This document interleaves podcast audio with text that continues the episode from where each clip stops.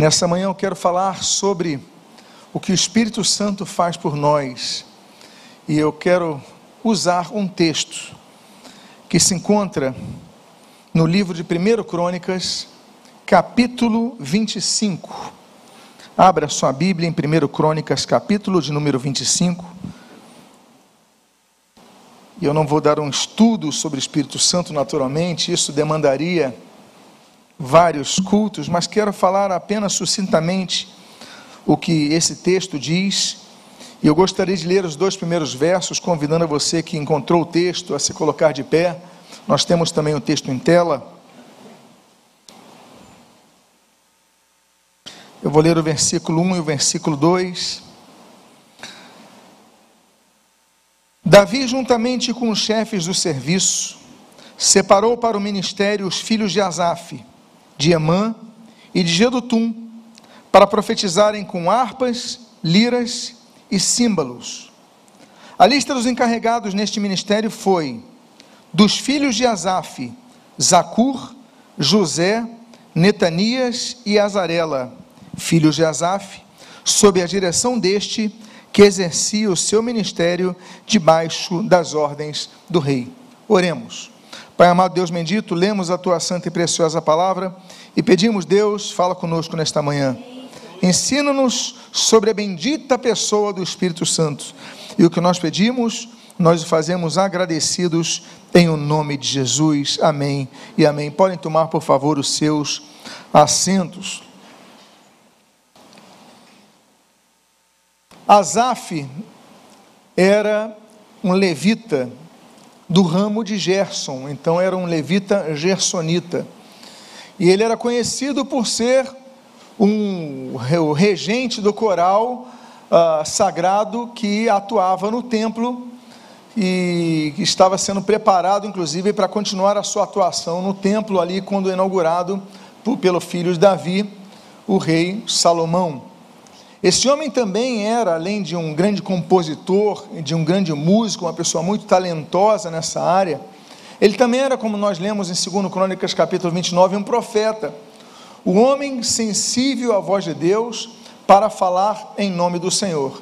É por isso que nós temos, por exemplo, 12 salmos que são é, escritos por ele, o Salmo 50 e o Salmo 73 até 83, são todos eles os salmos de Asaf.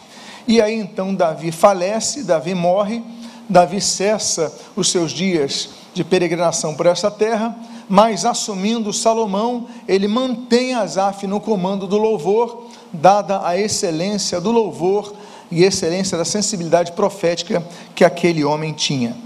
Eu quero falar então sobre os quatro filhos de Asaf. Os quatro filhos de Asaf que apontam a quatro grandes ensinamentos que nós temos a respeito do Espírito Santo sobre as nossas vidas, muitos desses ensinamentos que nós devemos emular e nós devemos reproduzir em nossas vidas.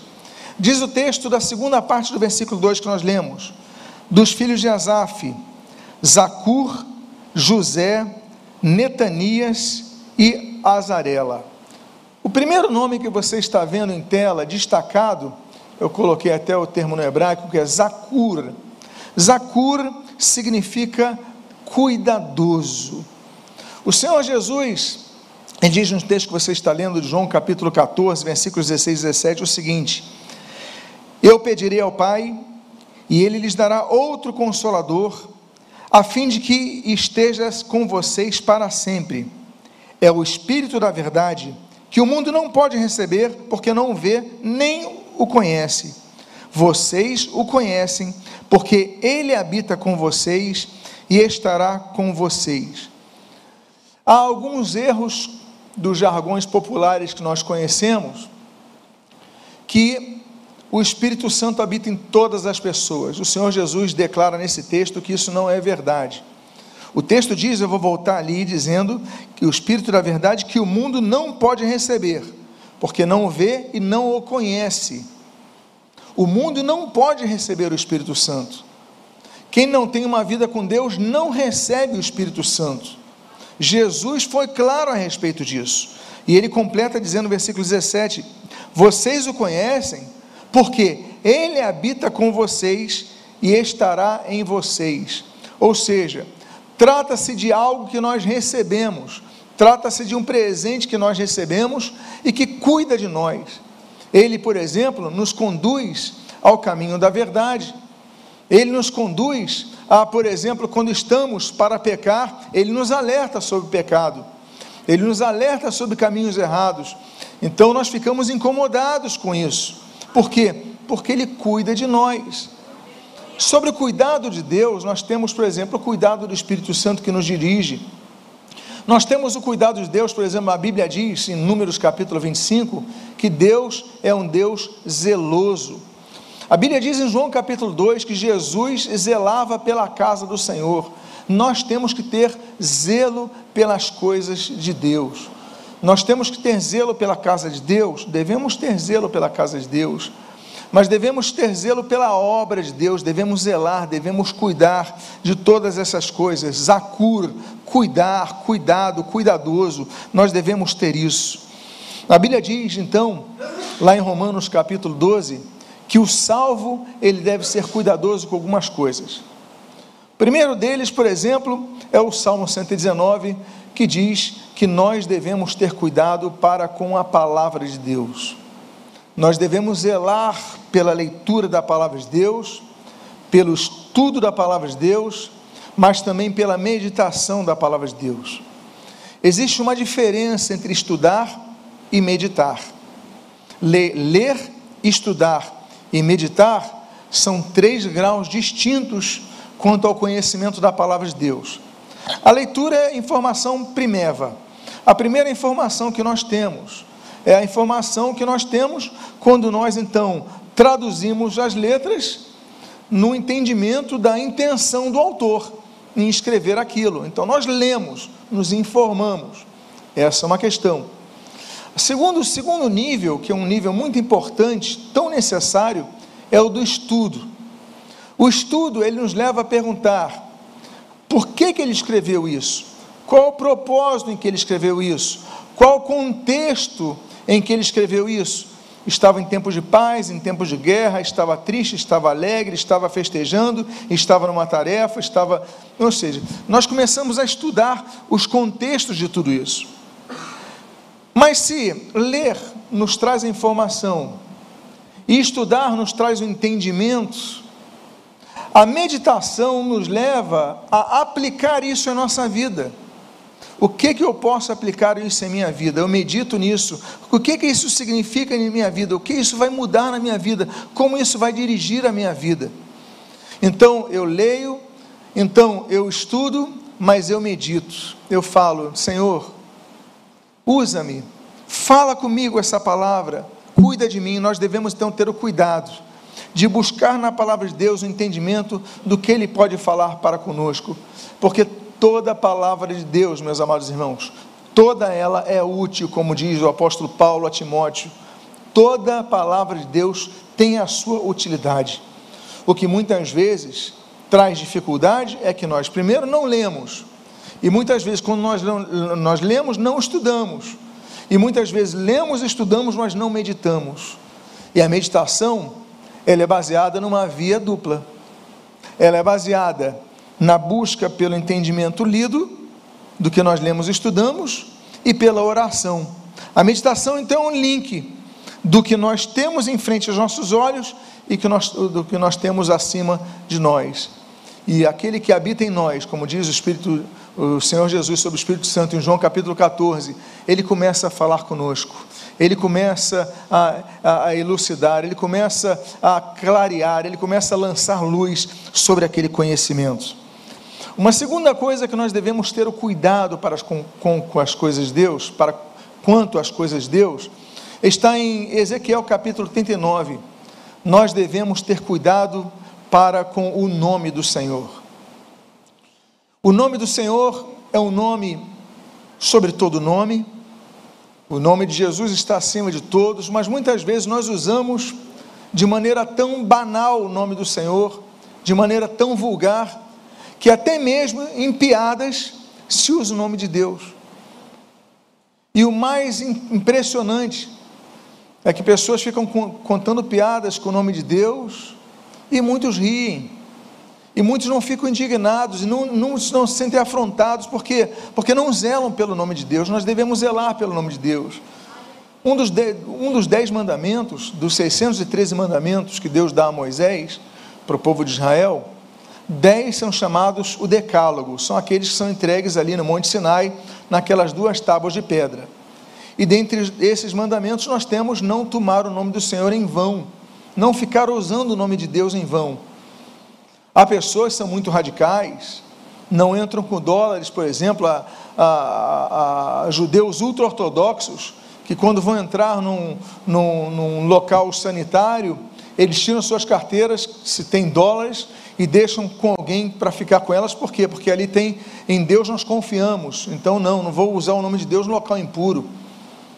É muito interessante nós notarmos eu não sei se você já foi na casa de algum judeu ou conhece alguma instituição é, dirigida, coordenada, cujo dono, um comércio, uma indústria é judeu. Mas nós temos uma na porta das casas uma pecinha chamada mezuzá. Você conhece ou já, já ouviu? É uma pecinha geralmente de plástico, de metal. E ele tem um texto de Deuteronômio que é o Shema Israel, né, que é ouve, ó Israel. E eles então, quando entram na casa, colocam a mão ali, simbolizando o seu respeito pela palavra de Deus. Ao saírem, colocam a mão, simbolizando isso. É algo muito bonito em relação à reverência com a palavra de Deus. E os judeus ortodoxos, eles não colocam apenas na entrada da casa, eles colocam em cada cômodo. Na entrada da casa, na entrada dos quartos, na entrada é, das cozinhas. Mas eles só não colocam num local. O único cômodo que eles não colocam, o nome disso é mezuzá um dos, o, o único como que eles não colocam os mesozotes são os banheiros. Eles não colocam porque é um local impuro. Ali eu não vou colocar a palavra de Deus próximo. Claro que é um radicalismo, é um radicalismo extremado, mas que surge desse respeito de não usar o nome de Deus e nós ficamos contando piadas em nome de Deus. Nós perdemos a reverência. Não podemos, devemos zelar por isso, temos que ter cuidado por isso. Outra coisa que nós devemos ter cuidado é a favor da igreja. Nós devemos zelar pela igreja. Gálatas, capítulo número 4. Os salvos têm que ter zelo pela igreja.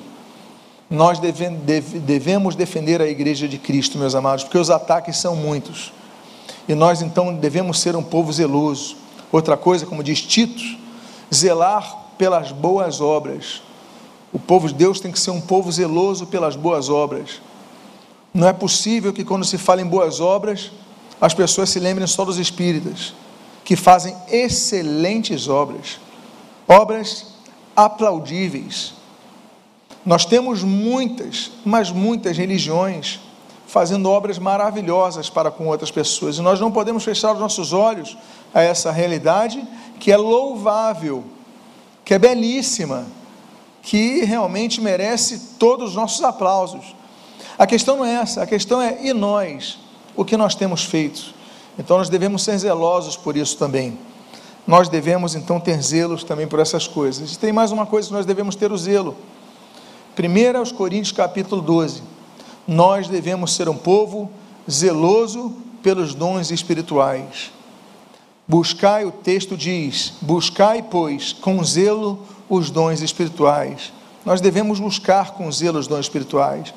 Então, se você tem o dom de mestre, procura zelar nisso. Se você tem o dom de evangelista, procura com zelo praticar esse dom. Se você tem o dom de, de, de pastoreio, zela com isso. Se você tem o dom da fé, são tantos dons, a listagem dos dons, ela pode ser vista em 1 Coríntios capítulo 12, 1 Coríntios capítulo 14, Romanos capítulo 12, Efésios capítulo 4, 1 Pedro capítulo 4, versículo 10. Existem então várias listagens de dons espirituais.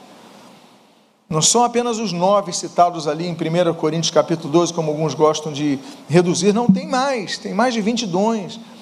A Bíblia diz que cada um deve usar o dom que recebeu. 1 Pedro capítulo 4, versículo 10, todos nós recebemos algo, mas nós devemos usá-lo.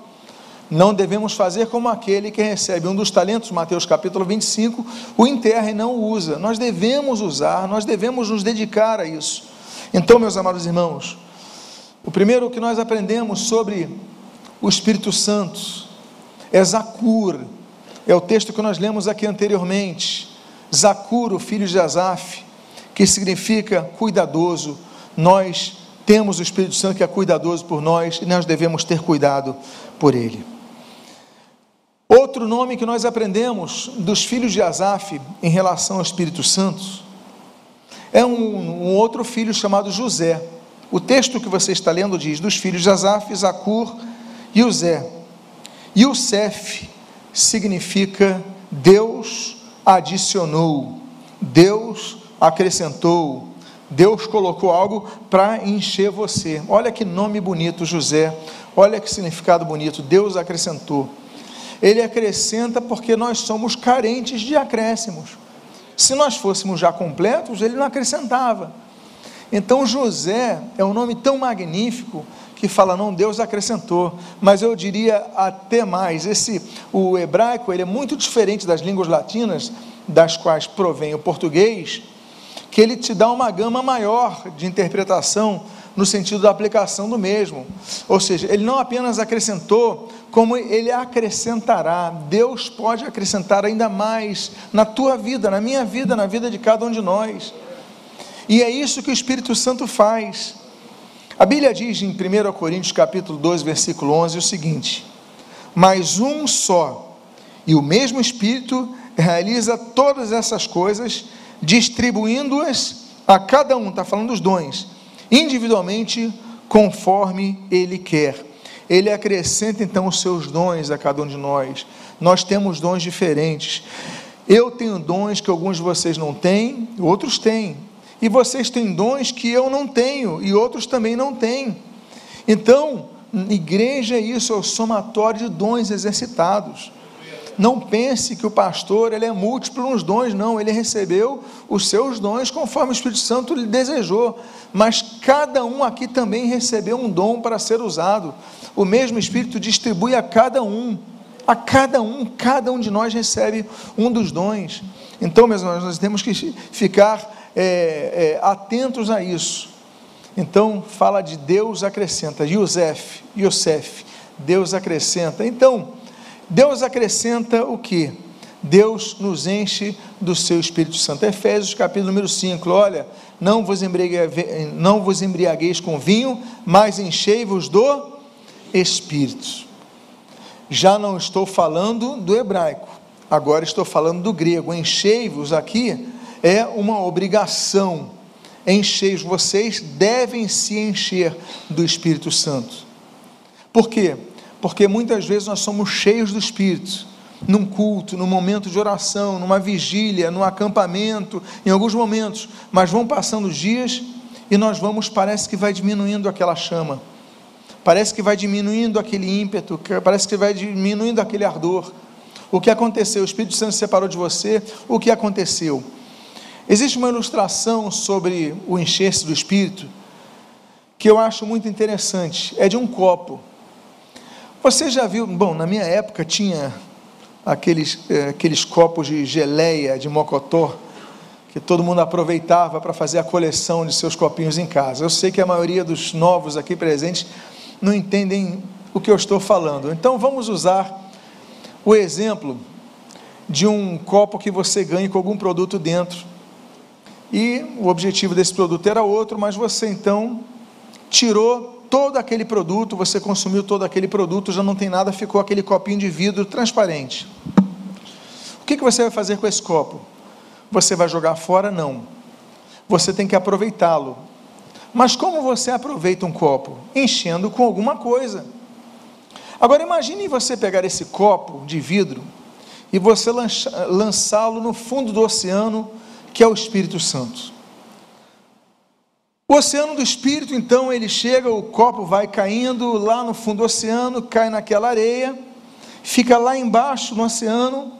E o que acontece com o copo? Automaticamente o copo ele é cheio. Ele é cheio das águas do Espírito. Mas vão passando os tempos, você sabe que as ondas né, não apenas ah, acontecem do lado de cima das águas, mas existem as correntes de água embaixo. Então as correntes vão vindo e vai entrando um pouquinho de areia no copo, mas ele continua cheio de água.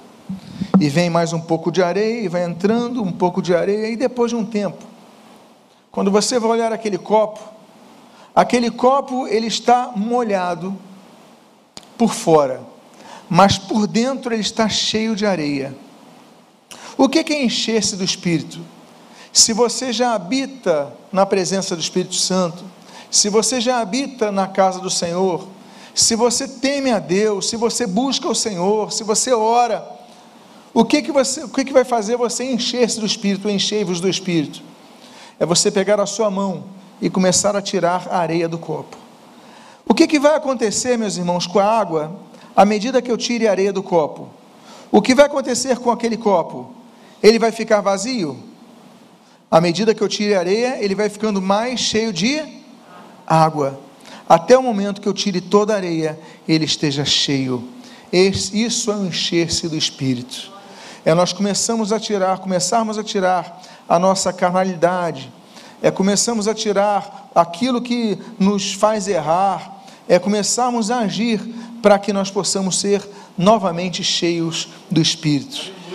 Deus adicionou o seu Espírito Santo em nós, mas nós devemos nos encher do Espírito Santo. Nós devemos nos encher, então, meus amados, e aí nós lemos o nome do José, Deus acrescentou.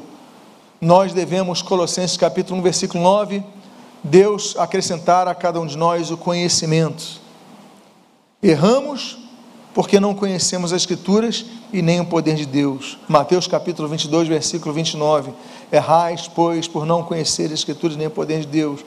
Nós devemos ter o conhecimento do poder e nós devemos ter o conhecimento das Escrituras. Não é apenas do poder, não é apenas das Escrituras, é das Escrituras e do poder de Deus. Sem as duas andando juntas, nós erramos. Então, Deus acrescenta o Espírito Santo, mas nós devemos buscar a Sua presença, nós devemos buscar o Seu poder, mas nós também devemos buscar o conhecimento da palavra de Deus. Nós devemos estudar a palavra, nós devemos congregar, nós devemos meditar na palavra. Nós estamos aqui com esse objetivo de louvarmos ao Senhor e ouvirmos a Sua palavra. Então, José significa isso quanto ao Espírito Santo. Deus acrescenta. Existe o terceiro filho de Asaf. O texto diz: dos filhos de Asaf, Zacur, José Netanias. Ali está em hebraico Netaniah. Meus amados irmãos, Netaniah significa presenteado por Deus.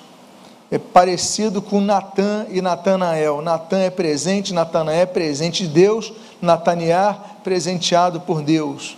Deus nos dá um presente, e esse presente é o Espírito Santo.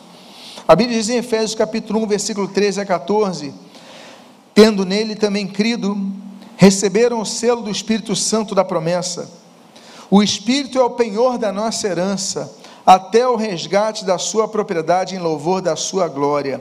Ele é um presente que nós recebemos, o Espírito Santo. E ele nos dá presente. Eu já falei sobre os dons espirituais, das relações bíblicas dos dons espirituais. Mas esse presente deve ser buscado. Existe uma mulher na Bíblia que eu sou eu sou admirador de muitos personagens bíblicos.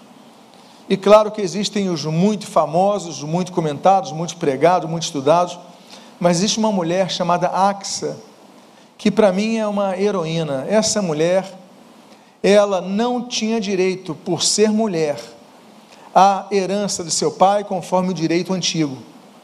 Axa, ela não não sucumbe ao direito limítrofe às mulheres da época. Ela chega e fala o seguinte: olha, eu tenho direito à herança e eu quero, requeiro, como filha de Caleb, eu requeiro que você me dê as terras e as fontes de água. Essa mulher, ela quer o direito dela. E Moisés então muda a lei para dar para ela, porque ela luta pelo que era dela. Nós devemos lutar pelos nossos presentes, nós devemos lutar por aquilo que nós temos direitos. Existem promessas na Bíblia que nós apenas temos informação, mas não buscamos para nossas vidas. Nós devemos buscar. E sabe qual é o nome dessa máquina que nos faz buscar? Ela tem duas letras. Me ajude. Qual é o nome dessa máquina que nos faz buscar o que nos é devido? Fé. Sem fé, inclusive, é impossível agradar a Deus. Então, Netania, presenteado por Deus.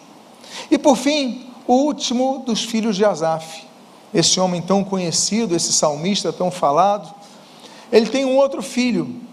São os filhos de Asaf, dos filhos de Asaf diz o texto, Zacur, José, Netanias e Azarela, Azar-Elar, Deus mantém.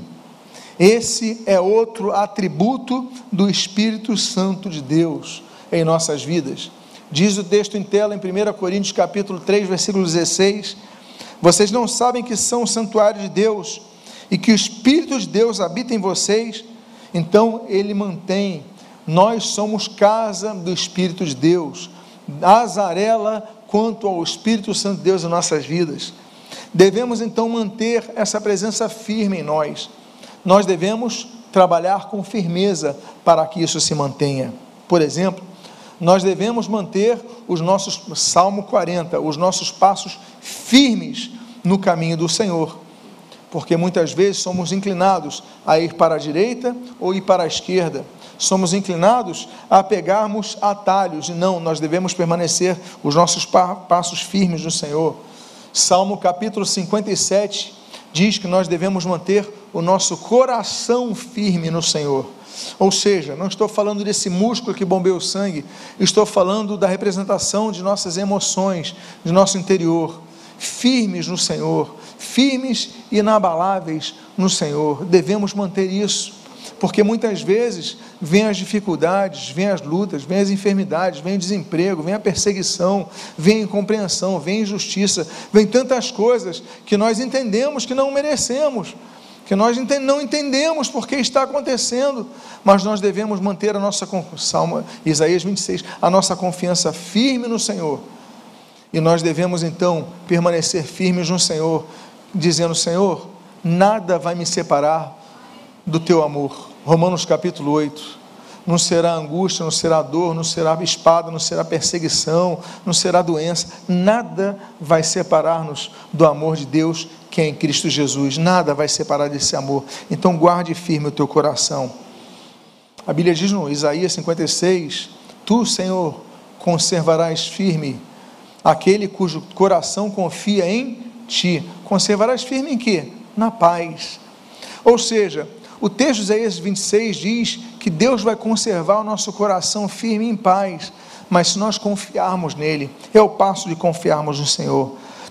Nós devemos então permanecer firme, na, firmes na fé, como diz ali, resistindo ao diabo, 1 Pedro capítulo número 5, resistindo ao diabo firmes na fé. Então Deus nos manterá firmes.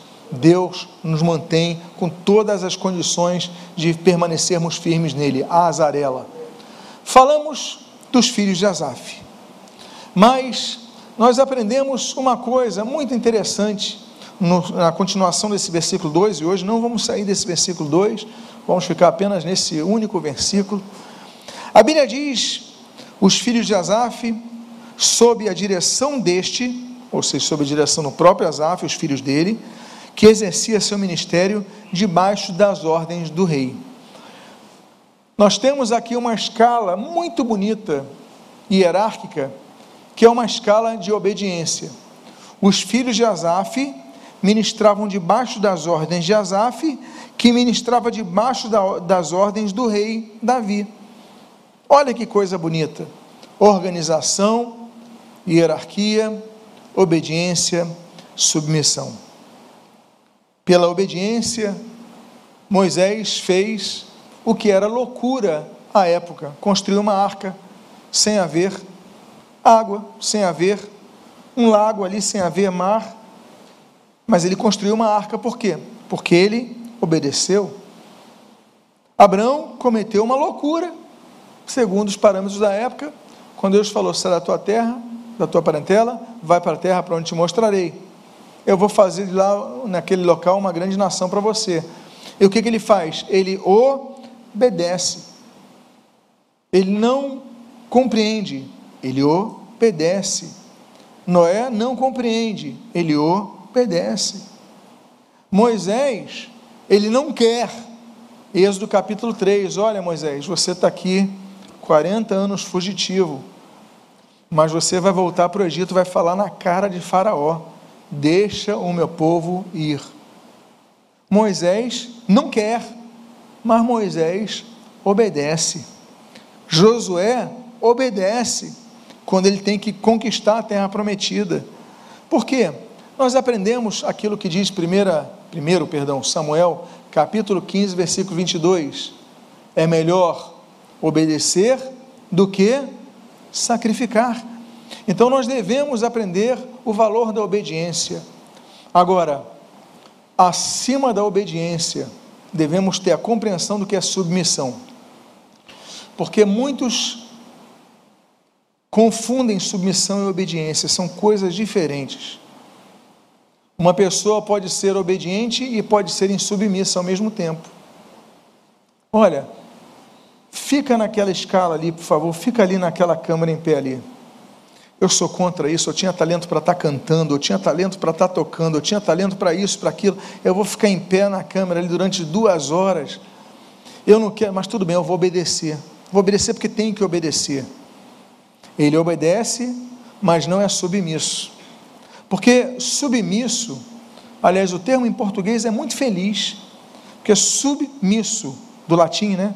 Sub é sob, debaixo de, misso, missio, missão. Ou seja, eu me colocar debaixo da mesma visão, ter o mesmo pensamento. Então eu vou ficar submisso, eu vou estar no mesmo pensamento, no mesmo espírito, estar unido. Não é apenas obedecer, é estar submisso. Que coisa bonita. Esse coral era muito bonito. O coral que tinha Zacur, que tinha Netanias, que tinha José, que tinha Azarela, era muito bonito. Eles cantavam maravilhosamente bem, agora estavam debaixo de uma regência. Imagine você uma orquestra que tem um regente, que tem um maestro, e o violinista toca a hora que quer, e o violoncelista, violoncelista ele sola a hora que quer, e o trompetista para de tocar se quiser, não todos andam debaixo de uma mesma regência. Isso é obediência, isso é submissão, é o conjunto da obra. Igreja é isso. Igreja tem que andar assim, debaixo da direção deste, como diz o texto, de Asaf, que exerceu seu ministério debaixo das ordens do rei. Que coisa bonita. A obediência é tão fundamental, meus amados irmãos. Tem gente que pensa que e não estou falando sobre a fé, que nós somos salvos pela fé, mas a fé ela não é apenas uma teoria é, assimilada pela nossa mente, a fé é praticada, como diz Tiago capítulo 1. A, a Bíblia diz assim, em Hebreus capítulo 5, versículo 9, que Jesus é o autor da salvação eterna a todos os que lhe obedecem.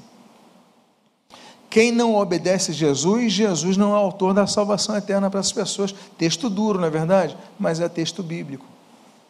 Ou seja, a obediência é necessária para a salvação. Agora eu falei de Zacur, eu falei de Netanias, eu falei de José, eu falei de, de Azarela. Mas eu não falei o significado de Asaf, que é o pai de todos eles. E o texto diz: dos filhos de Asaf. O nome é tão bonito, o significado é tão profundo, que Asaf significa ajuntador, aquele que ajunta, aquele que, que, que une as pessoas. Olha que nome bonito, e como nós vemos, o texto Asaf uniu os seus filhos, eram quatro, estavam debaixo da sua ordem, estavam obedecendo, cantando, todos debaixo da ordem do rei. Ou seja, o nome dele correspondeu a quem Asaf era, verdadeiramente. Asaf, o ajuntador, aquele que une. E aí nós vemos então mais uma característica do Espírito Santo. A Bíblia diz em Efésios capítulo 4, versículo 3 a 6: Fazendo tudo para preservar a unidade do espíritos, no vínculo da paz. há somente um corpo e só um espírito. Como também é um só, é uma só esperança para a qual vocês foram chamados. Há um só Senhor, uma só fé, um só batismo, um só Deus e Pai de todos, o qual é sobre todos, age por meio de todos e está em todos. Ou seja, o ajuntador, aquele que une, é o Espírito Santo, meus amados irmãos. Jesus, ele fala sobre isso. Olha, o meu objetivo é para que todos sejam um, como eu sou contigo um. O objetivo da igreja é esse. Os montes, sobre o Monte Hermon, né, a gente tem aquele Salmo 183, como é bom e agradável que os irmãos vivam em união.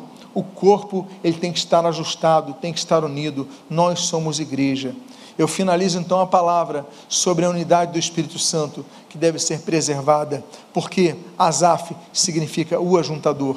Que você não seja um espalhador, que você seja um ajuntador, que você não seja um desagregador, mas seja uma pessoa que agregue, que una, que junte, que seja a sua característica tal qual é a característica do Espírito Santo de Deus. Convida que você, por favor, fique de pé nesse momento. Eu quero fazer uma oração por sua vida.